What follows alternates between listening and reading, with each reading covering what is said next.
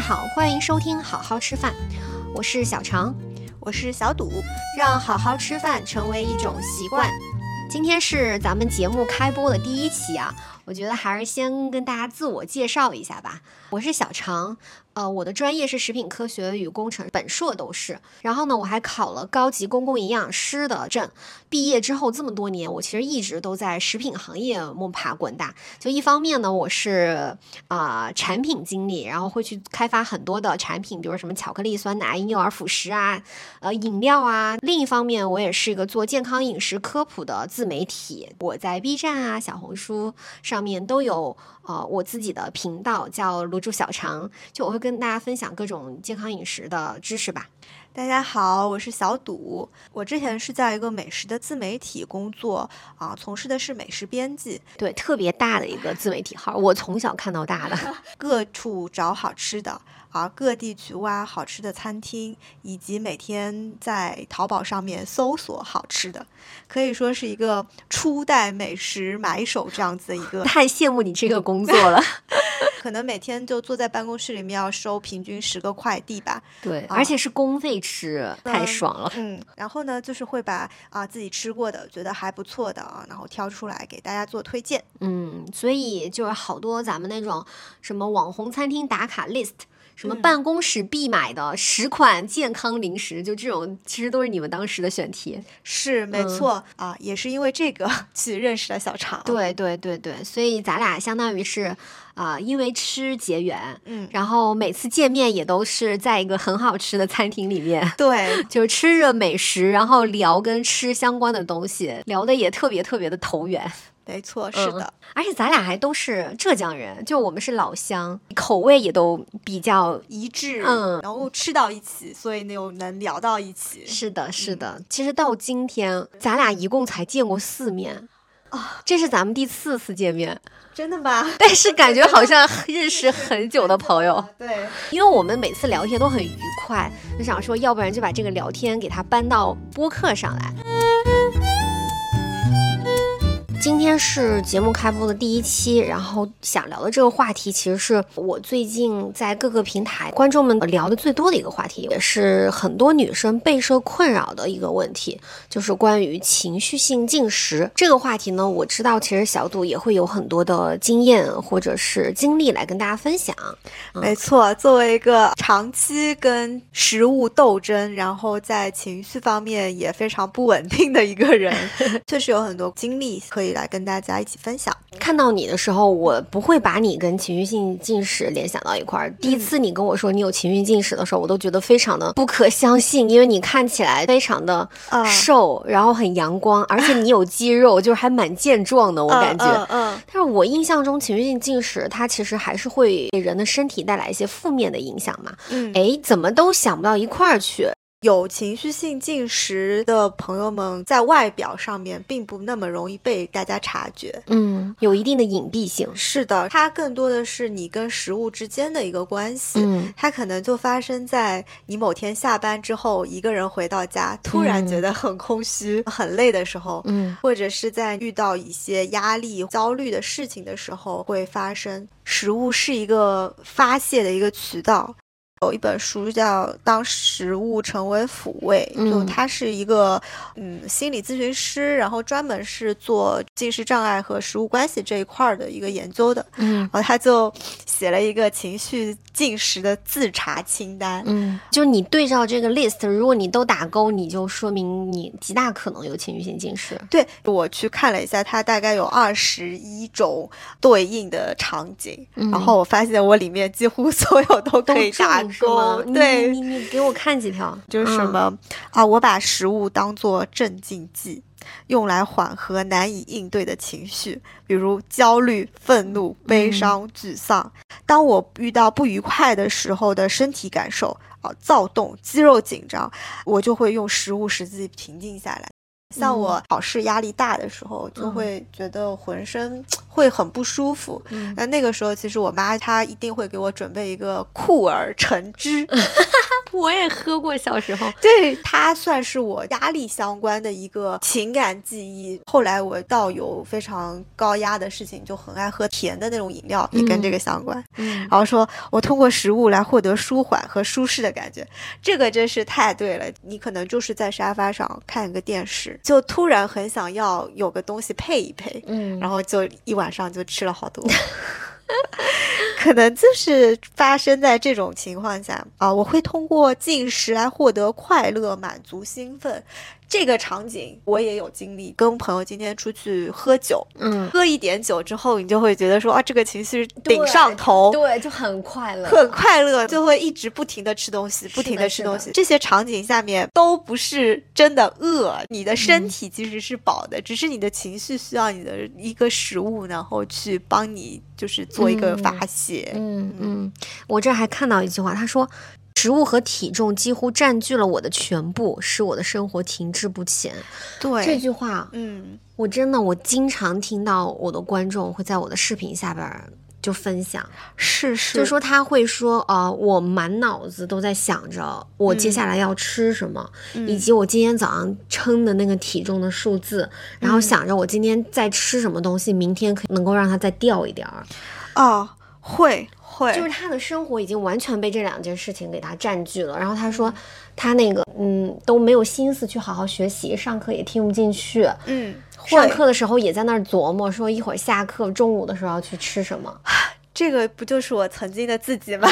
你本，人是吗？是是，就这儿又有一句话，为了拖延时间，我会吃东西。对对对不想开始你下面该做的事情，然后你就用吃东西来往拖延时间，是吗？对，你会有有一种嗯心底不确定，尤其是我以前在媒体做编辑的时候，会写稿子嘛。嗯我今天晚上十点钟发稿，但是我可能拖到六七点钟，我这篇稿子都还没有出来，嗯然后我就是浑身的焦虑啊，嗯不知道这篇稿子可能提纲什么素材都有，但是我就是迟迟不能动手。无处下笔。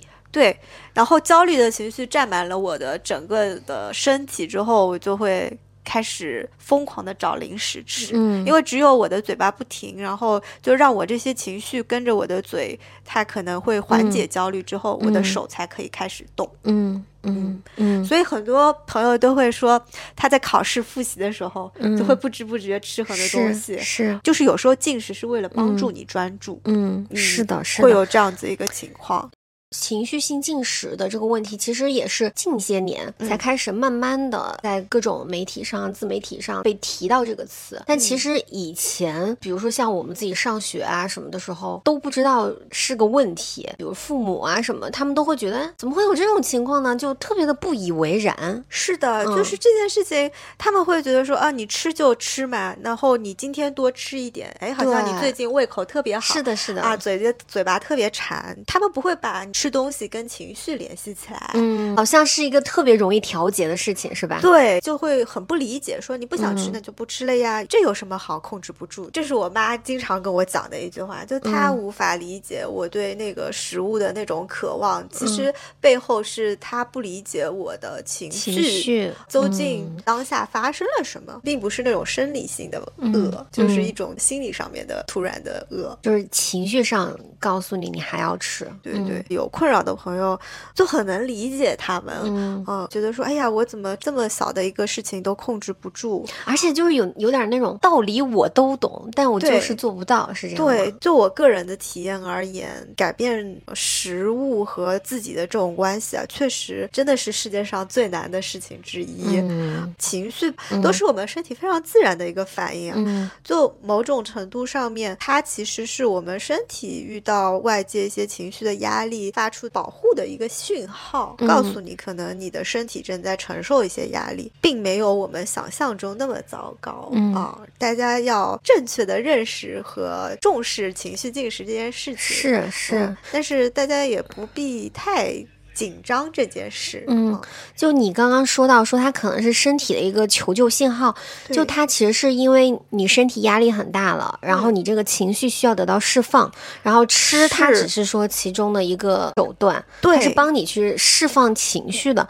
对。只是说。这种方式，嗯。它虽然短时间内解决了你的情绪问题，但它后续也带来一些麻烦。很难受、很难过的时候，食物它确实吃了之后会分泌多巴胺，会让你觉得放松和愉悦。嗯嗯，但其实像运动也可以呀、嗯嗯啊，然后可能你干一些别的事情也是可以的。难过了，你可以跟朋友打电话，对对对对吧？你有旁边有人，你给你一个拥抱也可以。嗯但多数时候都是在一个人的时候突然嗯难过，嗯就是嗯找不到这样子的一个慰藉和发泄的方式了。那你食物。可能真的是一个很便捷，然后又可以让你立即感到舒服的一个方式。暴饮暴食，它算是情绪性进食吗？吃很多这种嗯失控感的暴食算是一种，但是如果你其实吃的并不多，但吃完了之后，嗯，会引起你进一步的自责、羞愧的这种情绪，就它跟量多量少没有关系，嗯，它也是情绪性进食，算是对。所以暴食是属于吃的很多了的那啊种情绪性对进食。再严重一点，会有清空的行为，就是一嗯种那个进食障碍了。嗯啊，，后续清空的行为。是的，是的，嗯前面咱们聊了关于情绪性进食的各种困扰，还有嗯情绪性进食的表现。那我还是蛮好奇的，就是像你之前有情绪性进食嘛？那这个是怎么形成的？它肯定不是一下子的。它形成的因素还蛮多的，生理的、心理的，以及就是社会的因素。最最多听到的都是减肥的经历，像我就是减肥经历容易引起情绪性进食。嗯，节食减肥，然嗯后压抑了食欲之后，就会爆发这种情绪性的进食。小时候在减肥的时候，他都是带着一些容貌焦虑的。你可能会因为某个男生的一句话，嗯说你胖。从初中的时候就会开始有给胖胖的女生取绰号，是的，是的，是的，对吧？我、嗯我初中的时候就叫矮冬瓜，我叫猪大肠。就是很可恶，大家开始有了男女性别意识，对你的外貌开始进行一些评判。对，哦，那像我我这样的性格人，脑中经常会出现别人对你的 judge 声音 judgment，对，说，哎，我是不是太胖了？嗯啊，我是不是有点不好看？嗯嗯，这它其实是一种情绪，嗯，它是你就会自卑。嗯，你这个背后会对自己评判。那如果我瘦一点，我是不是会更受欢迎更受欢迎？就是嗯它存在一个，如果我怎么样怎么样，那那我可能会怎么样怎么样这样子一个假设。所以你的这个情绪进食的形成，最早是因为呃初中的时候，由于外貌焦虑，嗯，呃加上身边的人的声音，然后导致你开始节食减肥，又进一步引起了情绪性进食。对，初中的时候被男生告白，但是他跟我说，你你看着就是有点胖，我给你买减肥药吧。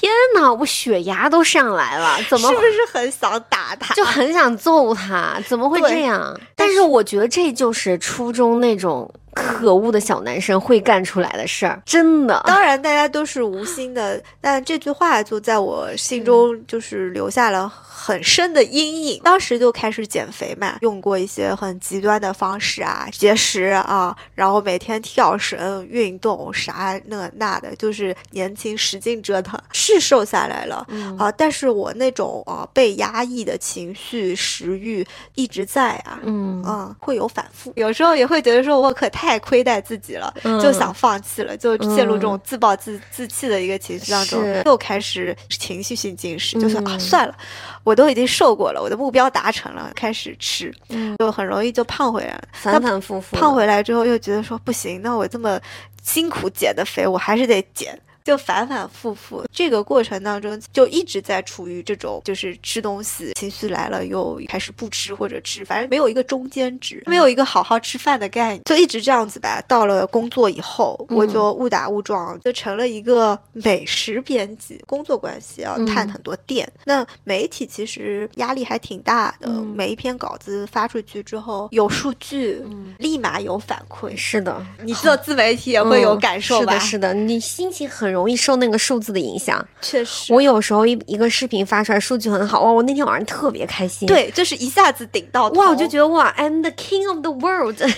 界都是我的。对，嗯然后嗯，但是你那个数据很差的时候，你就会看哪看谁你都不爽。但凡就是小邓说我情绪不好的某个周四，就知道哦，因为我都是周四发视频，跟啊，哦，就就是是这篇视频哦数据又不好了。对，确实每一篇内容都是我们还蛮用心心做是的，是的，然后做出去的时候，你就是会对它多少会有预期，嗯预期有落差的时候，你就会很沮丧，就会很害怕说，哎呀，我这篇东西发出去会不会有人不喜欢嗯啊？会不会数据很差？那我应该怎么避免它？嗯那其实，在写稿这个过程当中，就会很焦虑。是就是相当于给你自己的写稿设置了很多的障碍，嗯嗯，然后你怎么写都写不出来，然后又更焦虑。是，就好像在小时候在考试，可是它是有一个 DDL 的，而且有时候给你更多时间，你也未必能够做得更好，更好，对。对吧？哎，就光咱俩在这样对话，我都觉得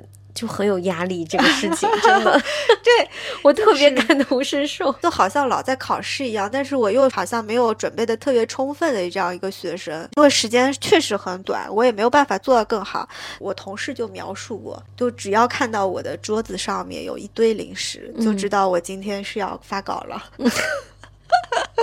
他们就说我在写稿子的时候就像一台永动机，嗯，当时好像就是这种灵魂出窍了，嗯。我的手就噼里啪啦的打字，我的脑子里飞速运转处理那些信息和图片和文字，啊、但是我需要我就是进食的时候让我缓解那个紧张有另一个声音，就是说，哎呀，这个写出来不好怎么办？那个不行怎么办？哦因为你如果一直带这样的情绪，你根本无法进行下去。所以吃在当下那种情况下，就是是帮你去平稳你的那个情绪，能够让你安全的、顺利的把这篇稿子给它交出去。对，让我去嗯撇除掉一些不好的情绪，嗯它会帮我更加专注。嗯往往就是吃完一堆东西啊，你可能这件事情做完了，但是你自己会觉得很难受。我可以理解，就是、嗯因为我现在不是养了个小孩子嘛，他就是睡觉，我们都要给他一个安抚奶嘴，然后你在嘴巴里面嚼啊嚼啊嚼啊嚼啊嚼啊嚼，这时候他就会忘了要哭，嗯，是确实。然后他忘了他脑子里面那些，哎呀，妈妈在不在？哎呀，我要不要哭？就这些念头，专注在嚼啊嚼啊嚼，然后他就睡着了。哎哎，真的有可能就是这种让你安定下来的这种行为习惯，是在婴幼儿时期就是有记忆形成的。嗯所以你吃个东西的时候会让你觉得平静。那你呢？曾经有这种情况吗？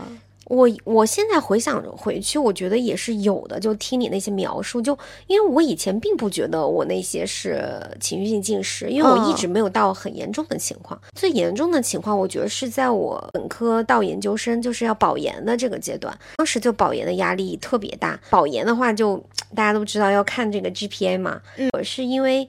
就是大一的时候没有好好学，然后 GPA 不是特别高，所以嗯我就在大二大三的时候需要把这个 GPA 给它补上去，嗯然后我就选了，相当于是我们全班当时所有人里面选的最多的选修课，而且你还得保证每一门选修课啊都在九十分以上，就都得四点零，特别忙碌。对，才能把这个 GPA 的总总总体的那个成绩给它提上去，对吧？嗯，最夸张的是。两周应该是两周内考了十门试吧，还是哦八门试吧？我有点不记得了。天呐，而且全是闭考试达人，全是闭卷考试。哦，就特别的疯狂。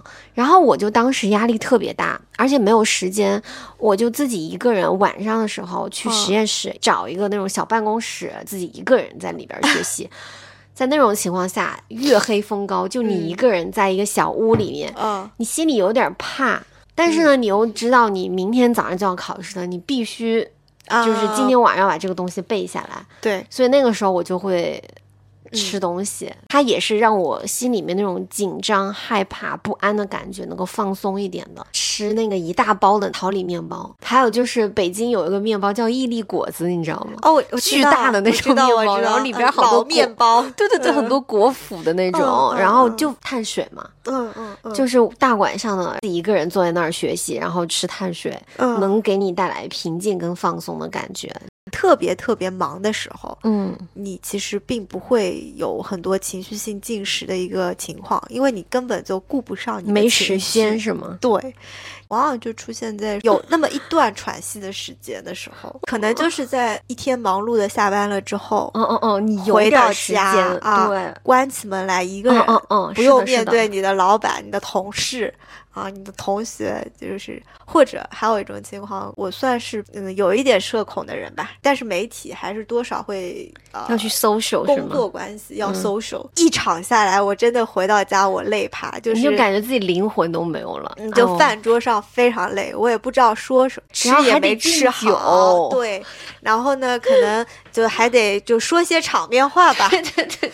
对，绞尽脑汁，哎呀，这个真的是累。嗯嗯嗯。回到家，我整个人累趴了，然后今天也嗯没吃什么好东西，到底晚饭吃的啥我都想不起来。回到家一个人之后，这些情绪就像小猛兽一样跑出来了，嗯就上头炸开。我上一秒刚吃完饭。会踏进家门那一刻，我就把包放下，我就觉得突然好饿啊，就是不行，我立马要吃，吃不到我就要疯了。那种就是特别是典型的情绪性进食的场景。我听着，我现在都觉得得吃点东西。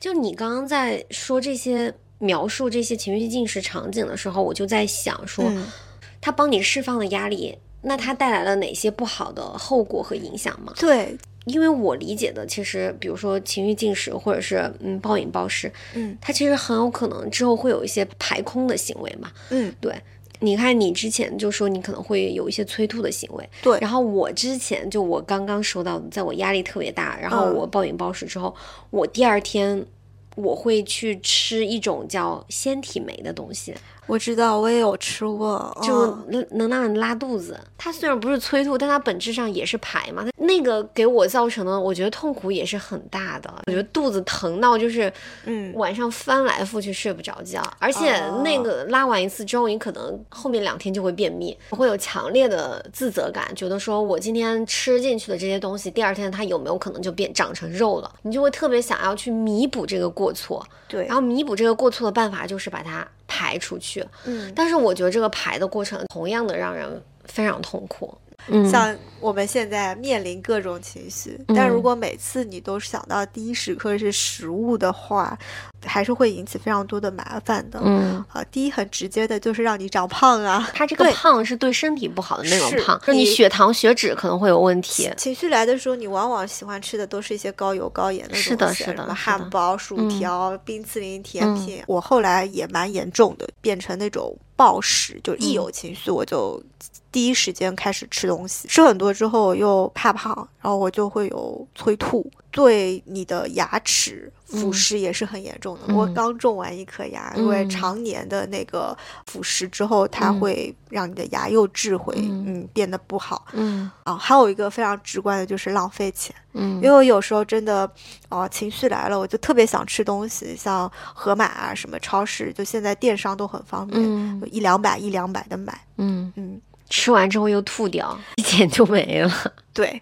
它也没有变成营养被你吸收进去。是啊，是啊，就是一个纯纯的伤害自己又费钱的一个不好的方式，嗯，我感觉就是嗯说你说的这个，嗯，催吐的行为，之前做过视频嘛，嗯就有观众会给我留私信，就其实他们对于这种行为是内心的压力会很大的。他明知道说这个事情对自己的身体有害，然后知道它有害，对他的心理压力就更大了。对就他明知很有害，但是他控制不住，他又催吐。所以他就更难受，然后好像他们是有一个自己的小圈子的，对吗？对他们叫自己叫兔子，然后像我，嗯，刚刚开始催吐的时候是抠喉咙嘛，嗯最早的时候指关节就是这个拳峰这边，嗯，呃，在食指这一块儿，它会嗯卡住你的，就是会卡到你的牙齿，就会有一个印。哦它有一点像催吐人的一个图腾一样。如果看到有一些女孩子，她这个手指这个关节上面啊、会有一个小这种红红的小印子、小嗯疤嗯，啊，然后她可能去完厕所以后，眼睛也红红的出来。哦啊、那很大概率啊，她其实就是有催吐的行为。在嗯当时会发现说，我自己是一个不太健康的人，就这件事情是我有打标签哦会有意识的，而且我嗯会有一种自卑感产生。其实对自尊是啊，然后自我评价，就是嗯自尊心的水平会很低。嗯，而且是不是会更进一步影响到社交？因为你不敢跟别人出去聚餐啊什么的。对，它嗯会对你的心理都会造成问题。是因为有时候大家吃着饭吃着饭，你就突然很想吃更多的东西，你就嗯没有办法去融入大家，去跟大家说话。嗯，然后你可能就是想一个人躲起来，吃很多的零食，然后再去吐掉。嗯，就是这是一个很反复的一个过程。嗯，嗯，甚至哎呀，严重的时候就不敢见人，我都不嗯想跟朋友吃饭，因为我知嗯道我一今天我吃了这顿饭，接下去我一天就会经历很糟糕的事儿。听起来好难受啊。是，嗯就像你刚刚开头说那个读者说，我每天都在沉浸在食物当中。嗯呃，我只能够想着食物这件事情，嗯那就是这样子的。我有一段时间严重的时候会无法出门，还蛮影响到正常的生活和工作。的。是的嗯，而、而且你想，大学里面我们唯一的欢乐，也就是跟同学吃吃喝喝呀。对对对对对对，是的。那这种集体活动，我都很害怕参与。嗯，嗯对，大学的时候最快乐就是晚上去刷夜唱歌，然后吃串儿。烤烤烤，对，烤串儿，对，对，吃饭就是，哎呀，很多，因为中国人太多了，就是吃饭这件事情，就是跟人际关系连接太紧密，你没有办法避免的。如果你情绪进食非常严重，发展到进食障碍的话，对你的这种社交都会造成影响。对，就明明吃饭跟别人吃饭是一件很快乐的事情，可是嗯，反而给这部分的人带来了很大的压力。是哎呀，真的很心疼。你跟食物的关系就很拧巴，它嗯让你快乐，它又让你痛苦。嗯嗯，我现在感觉这个情绪性进食的人好像越来越多了。嗯嗯，也有可能是说以前能够发声的渠道比较少，但现在就是自媒体啊，就每个人他都可以在不同的平台上说出自己的感受、自己的经历，越来越多的人愿意出来分享自己的经历。还有另外一个原因，有可能就是我们现代社会真的压力很大，太大了。嗯，但是呢，大家又没有从小被接受过压力教育，所以嗯很容易用食物来处理这些压力啊、空虚啊、自卑这些各种情况。对啊，对，所以就嗯情绪近视的人越来越多。能够让我们引起情绪波动的，确实是太多了。像现在那个工作压力也很大呀，九九六互联网的同学们，对吧裁？员，啊，经济形势也不好呀。天天有个 PUA 你的老板。然后你看，现在单身的、独居的朋朋友们又那么多，对吧？对，然后我们结了婚的还得啊，你说养娃，对对对压力都很大，对，然后就刷刷小红书，刷刷视频，一个个都比你优秀的人，对吧？就是都好卷，你就觉得说哇，我我就看说有些是嗯。三十二岁什么年入百万，我想说我在干嘛呢？看看我的户头里面的那些零钱，面临说，哎，你看别人是这样的，当我看到不一样的一个生活面貌的时候，难免嘛，自我评判的那个声音又来了。嗯，人家可以，为什么你不行？就满脑子都是说自己不好的这种声音。还有就是，就我就觉得现在这个社会其实对美的定义还是单一的。就虽然现在大家越来越觉得说，哎，你只要有个健康的身体、健康的肤色、体型。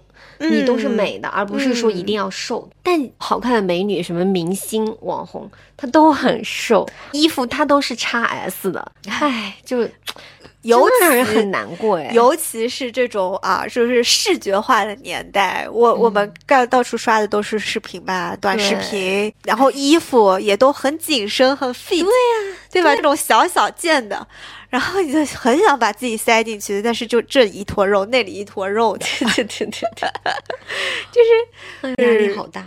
没没事儿没事儿，我我们不能把自己给聊焦虑了，没有办法，我们就是这么容易受影响。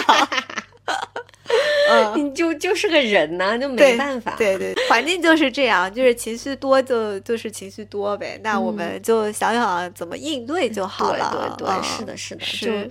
现在大家很爱讲情绪要稳定，我就觉得说为什么要稳定？我就是一个很容易波动的人。就是人有七情六欲，不是一件很正常的事情吗？嗯，情绪它就是一个信号，就是它传递的是你身体对于外界的一些反应，所以开心就是开心，对难过就是难过。，对有情绪很正常，情绪波动很大也很正常。嗯觉得情绪稳定更多的在于说你要对你的情绪自知，你要知道你的情绪什么时候会来，什么时候会走。，对，体察到情绪。不是做一个没有情绪的人。对嗯你想想，我们小时候看的一个美剧叫《吸血鬼日记》，啊，就啊当你把你看里边那吸血鬼，就那个 Steven 跟 Damon，就是嗯当你把情绪、你的那个情感关掉之后，你是你就变成一个杀人魔了。所以大家也不要惧怕自己有情绪，只是说情绪来的时候，我们怎么去体察和应对。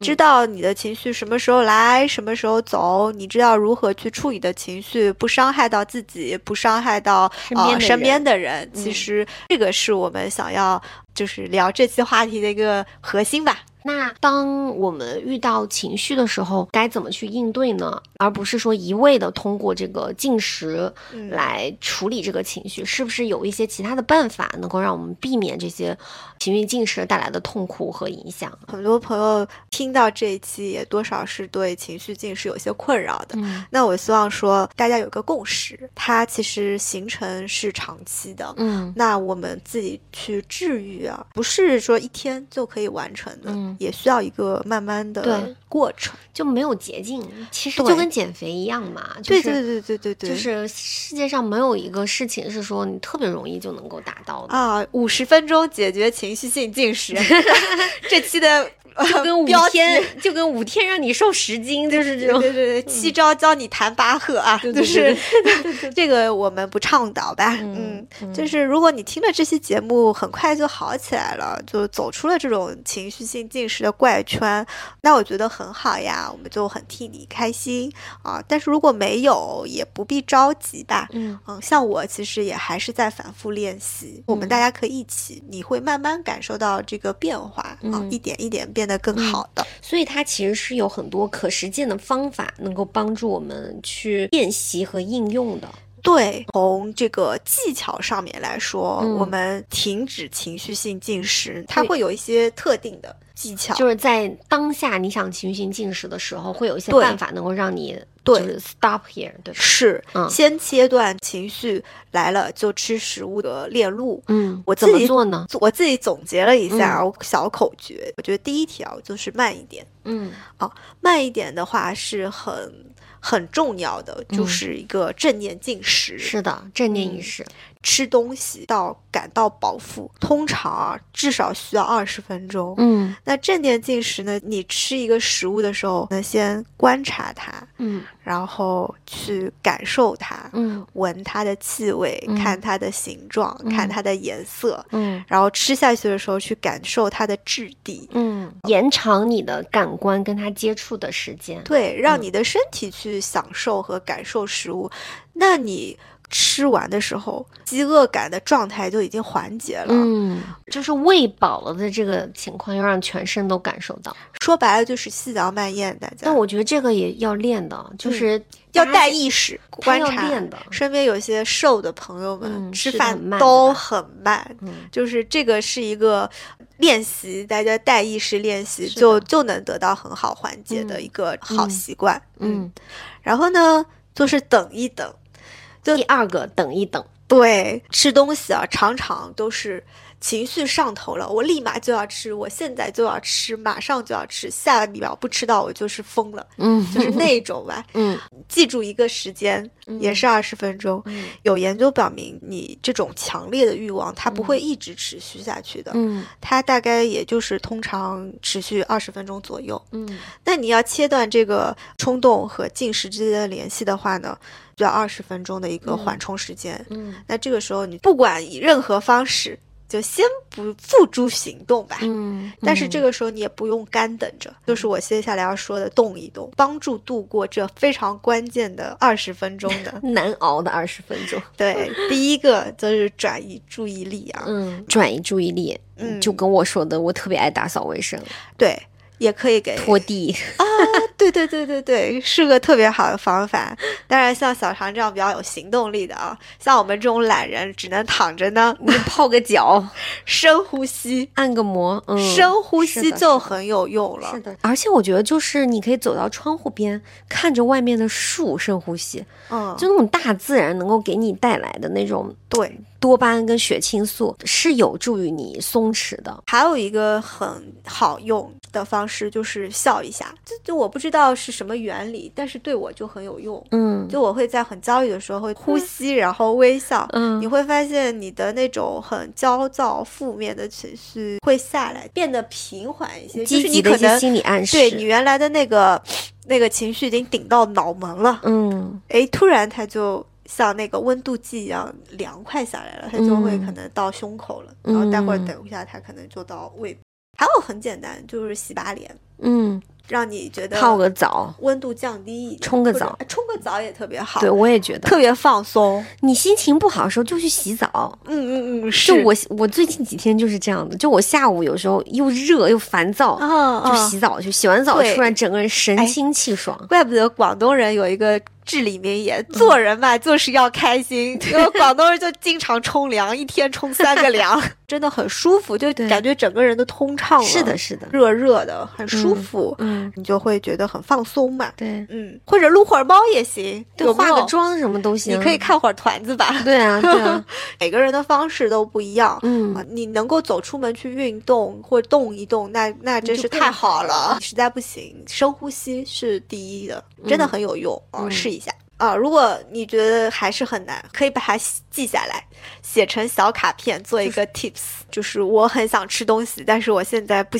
不可以，然后我应该去做 一二三四，写下来。啊，然后之后你就对着这个一二三四去做。对，因为有时候情绪来的时候，不是我想不到做这些，而是我嗯真的不记得了。啊，所以给它流程化，就做一个 SOP 给自己。嗯嗯嗯，嗯变成一个功课来做。嗯最后的话是想一想，我会追溯每一次我暴食的，或者说我去情绪性进食的一个行为链路，嗯然后会去复盘，找到诶到底是哪个环节会引起我的情绪波动，嗯。我以后可以如何提前预防。嗯。你就堵住那个让你引发情绪的一个状况。嗯。比如说，我之前有专门的看过我自己为什么在写稿的时候爱吃东西，嗯。大概就是这样一个情景，就是我要写稿，嗯。今天晚上十点钟要发稿，嗯。现在是六点钟，嗯，然后我就感到，特别的压力的，太大了吧？四个小时啊！就是拖延吧，感到焦虑、担心，因为可能素材、文字大纲都在，我只是要把它组织起来，嗯啊，形成一篇能够可阅读的文章。嗯那我就会担心说，阅读会会不会不好呀？嗯发出去会不会没人看呀？嗯就就充满了这样子一个焦虑和担心的情绪。冷静下来去想，哎，好像就是这么一回事儿。嗯哦、发现我对稿件的一个焦虑和担心，引发这个进食的一个关键。嗯啊那那我后来就做了一个应对的一个措施吧，嗯把这个功课提前，就会去嗯问大家想看什么呀，去先提前搜集问题，也会去提前做功课。是然后把我所有想要了解的信息全部搜集起来，对照着说我手上的一个素材去做处理，都做到心中有数。那其实这四个小时的发稿时间是完全足够的。对，在那个点儿上，你在工作那个点儿上，你害怕的是未知。嗯，对是，所以，如果说你提前把这个事做得更加心中有数，没有这个未知或者风险降低的话，就对没那么焦虑了。不会在这种情况下面嗯。用食物去缓解解你的情绪。